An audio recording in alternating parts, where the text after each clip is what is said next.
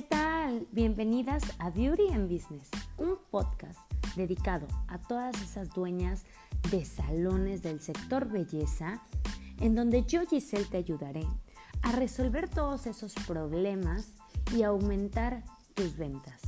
Tener las mejores clientas, los mejores empleados, invertir, aumentar tus ganancias, tus ventas. Así es que comenzamos. Mi nombre es Giselle Córdoba, la hacker de la belleza. Bienvenidas a un capítulo más de Beauty and Business conmigo, Giselle Córdoba, la hacker de salones del mundo de la belleza.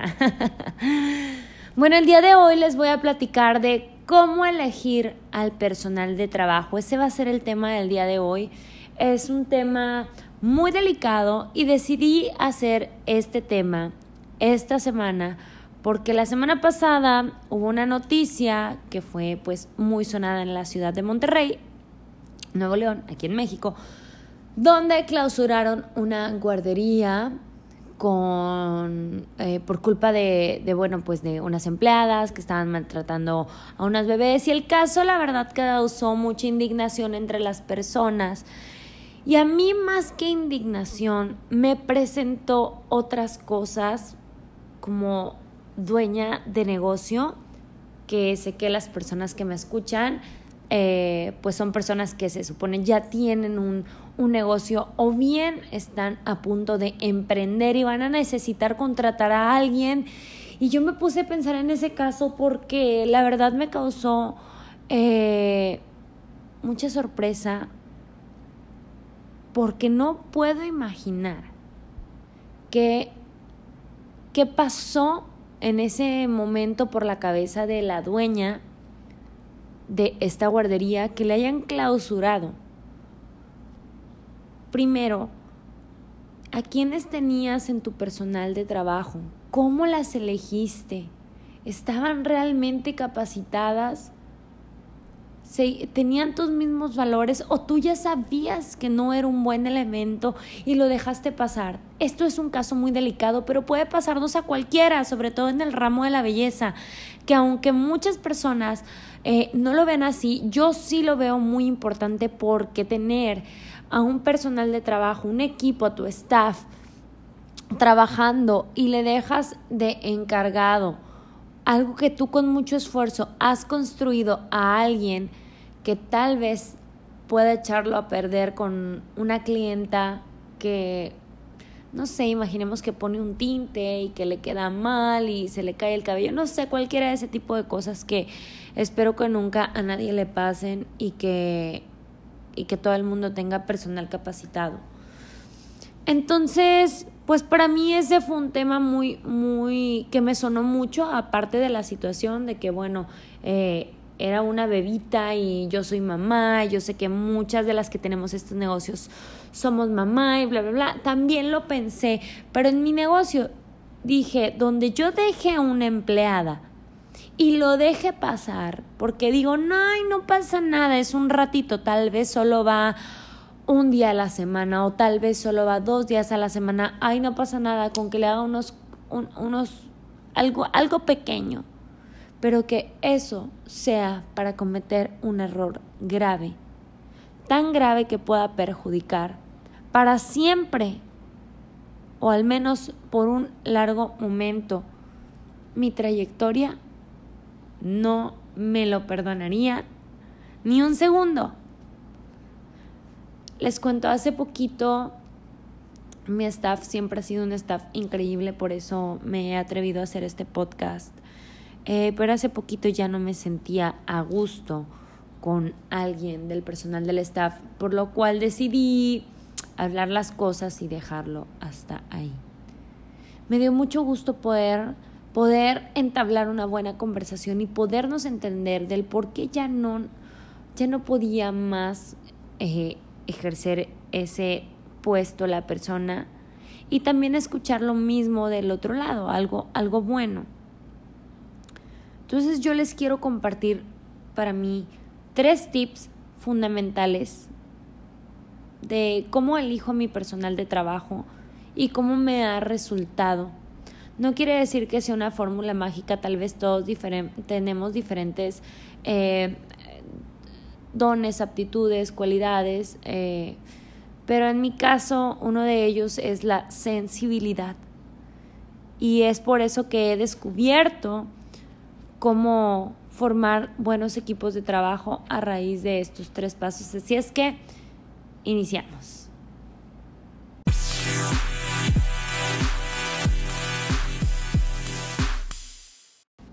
Comenzamos con el tip número uno para hacer un, un, buen equipo de trabajo y cómo empezar a guiarte en una entrevista. El tip número uno es la confianza. La confianza. Si tratas a tus empleados de la misma manera, si crees en ellos y les das una oportunidad para desempeñarse, entonces ellos van a creer en sí mismos. Yo sé que suena una locura, pero es verdad. Escúchalo. Imagínate, cuando alguien cree en ti, ¿qué haces? Pues claro, estás dispuesto a tomar más riesgos, a ser más creativo y a dar lo mejor de ti. Pero si en cambio tú tienes a alguien que piensa mal de ti y que la única forma en la que puedes trabajar o haciendo algo que esté un poco bien es siguiendo sus instrucciones. ¿Qué pasa?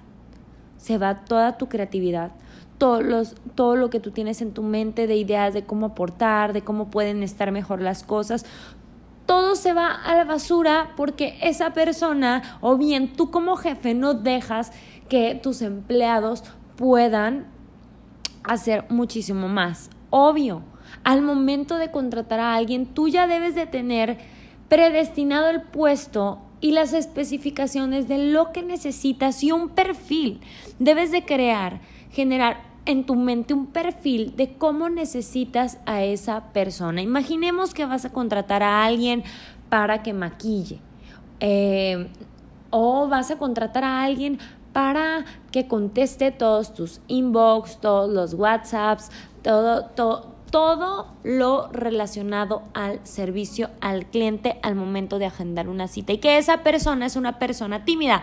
Ahí automáticamente, aunque tú digas, pues es que es muy buena persona, ni siquiera cumple tu principal cualidad que es ser una persona más extrovertida y no introvertida. Entonces, debes de crear un perfil de cliente y cuando tengas ese perfil bien identificado le tienes que dar la confianza y tienes que creer en esa persona para que ella pueda hacer más cosas por ti y esté dispuesto a ser más creativo, tomar muchos más riesgos y jugársela así como tú estás dándolo por esa persona. El segundo paso para mí súper importante al momento de elegir a alguien son los valores. Los valores, me vas a decir, sí. Porque si yo te pregunto a ti cuáles son tus valores, la mayoría de la gente lo que hace es decir, respeto. Este, eh, y así, así te, te empiezan a decir que respeto, puntualidad, los valores pues que te enseñaron en la primaria. Y no, para mí un valor, para mí un valor realmente es lo que tú eres, lo que te determina. Porque yo puedo decir que soy respetuosa, pero al momento de que esa persona vaya a la entrevista y te diga cuál es tu valor, cuáles son tus tres valores que te definan. Ella te va a decir respeto. La contratas porque dijo respeto y resulta que es súper grosera contigo y hasta con tus clientes. Eso no la define. Tú debes de encontrar y preguntar qué es lo que te define, cuáles son tus valores. Si me preguntas a mí, Giselle, cuáles son mis valores, el número uno es la responsabilidad ante todo, por todo y siempre soy súper responsable. Logro lo que me propongo. Si digo las 10, llego a las 10. Si digo necesito 20, son 20. Si quiero cumplir una meta, logro la meta y si no logro la meta, me duele la cabeza de no llegar a esa meta porque soy demasiado responsable. Entonces, para mí es un valor la responsabilidad que no no, que es inquebrantable, o sea, que si alguien llega y no es responsable, en verdad, créanme que esa persona no la voy a contratar, aún sepa demasiado, aún esa persona sepa más de lo que yo puedo saber, pero si es una persona que deja el trabajo a medias, ¿de qué te va a servir su conocimiento si el día que tenías tantas citas te dejó plantado o simplemente ya no fue porque le dio flojera? Para mí ese valor no hay puntos medios. Entonces tú tienes que definir cuáles son tus valores que dices, este es mi valor principal y nadie puede pasar sobre encima de ellos. Y estos son los valores con los que tal vez me la puedo jugar. Entonces ahí tú vas a preguntarle a las personas cuáles son tus valores, dime qué es lo que te define y ya la persona te va a decir, no, pues a mí me define que yo me despierto bien temprano. Ah, bueno, ahí sí puedes decir, es que ella es responsable. No, a mí me define que siempre me estoy riendo. Ay, puedes decir, ay, ella tiene buen, buena atención al cliente. A mí me define que soy muy inteligente. Ahí puedes decir, ella es muy dedicada y va a aprender lo que yo le enseñe. Ese es el paso número dos. ¿Cómo vamos? ¿Los van anotando? El primero es la confianza y el perfil del empleador. El perfil del puesto que tú vas a hacer y darle la confianza. El segundo es los valores que tú debes de tener y que tu empresa debe de tener para que así la persona que llegue tenga exactamente los mismos valores que los tuyos y que no te sientas mal después por haber tomado una mala decisión. Y la tercera, y no menos importante, las aspiraciones. ¿Alguna vez te has preguntado que la persona que se sienta ahí hacer la entrevista contigo, ¿cuál es su aspiración o su meta en la vida? Yo sé que suena difícil de preguntar, pero es muchísimo mejor preguntar cuál es su meta o aspiración al inicio que después que tú estés lleno de trabajo y que esa persona ya no quiera seguir contigo. Porque cuando la persona te dice cuál es su meta, tú puedes trabajar junto con ella para ayudarle a alcanzar esa meta. Pero si la persona definitivamente tiene una aspiración, una meta súper diferente a lo que es el rumbo de tu negocio o lo que tú quieres hacer, sé realista. No le vas a poder cumplir el sueño o meta que ella quiere y va a terminarse yendo. Se va a ir, se va a aburrir. Todos tienen una meta. Yo constantemente hago juntas con mi equipo para preguntarles qué sigue, qué quieren, cómo están, qué desean. Y no es para complacer a las personas. No lo hago por eso. Lo hago porque sé que esto nos va a ayudar como equipo a un crecimiento aún mejor. Y otro tip que te voy a dar, por último, ya vimos la confianza, el perfil, los valores, preguntar su aspiración y preguntarte también tu inspiración a tu, y hasta dónde quieres llegar, a dónde aspiras llegar, porque así tú vas a saber a dónde quieres llegar, en qué canal estás y quién va a cubrir ese puesto y quién te va a acompañar a la cima, porque a ese lugar vas, porque de ahí perteneces. Sé que si estás escuchando este podcast no es porque ya estás tan feliz, tan plena, tan emocionada, lo estás escuchando porque realmente lo necesitas y porque tienes un objetivo. Tienes una aspiración, pregúntate si la persona que vas a contratar es la indicada para estar contigo en la cima. Y bueno, como les decía, el último tip, capacita. Capacítate, en verdad, capacítate. No hay ninguna otra inversión que ofrezca mayores beneficios que la que se hace en la propia formación. Esta frase hoy me la dijeron en un curso que estoy tomando y es el día 8 del curso. Y es verdad, me puse a pensar porque nos hicieron unas preguntas, que por cierto está súper buenísimo, es de mi amiga Bárbara Coach, para que la sigan en sus redes sociales quienes no la siguen.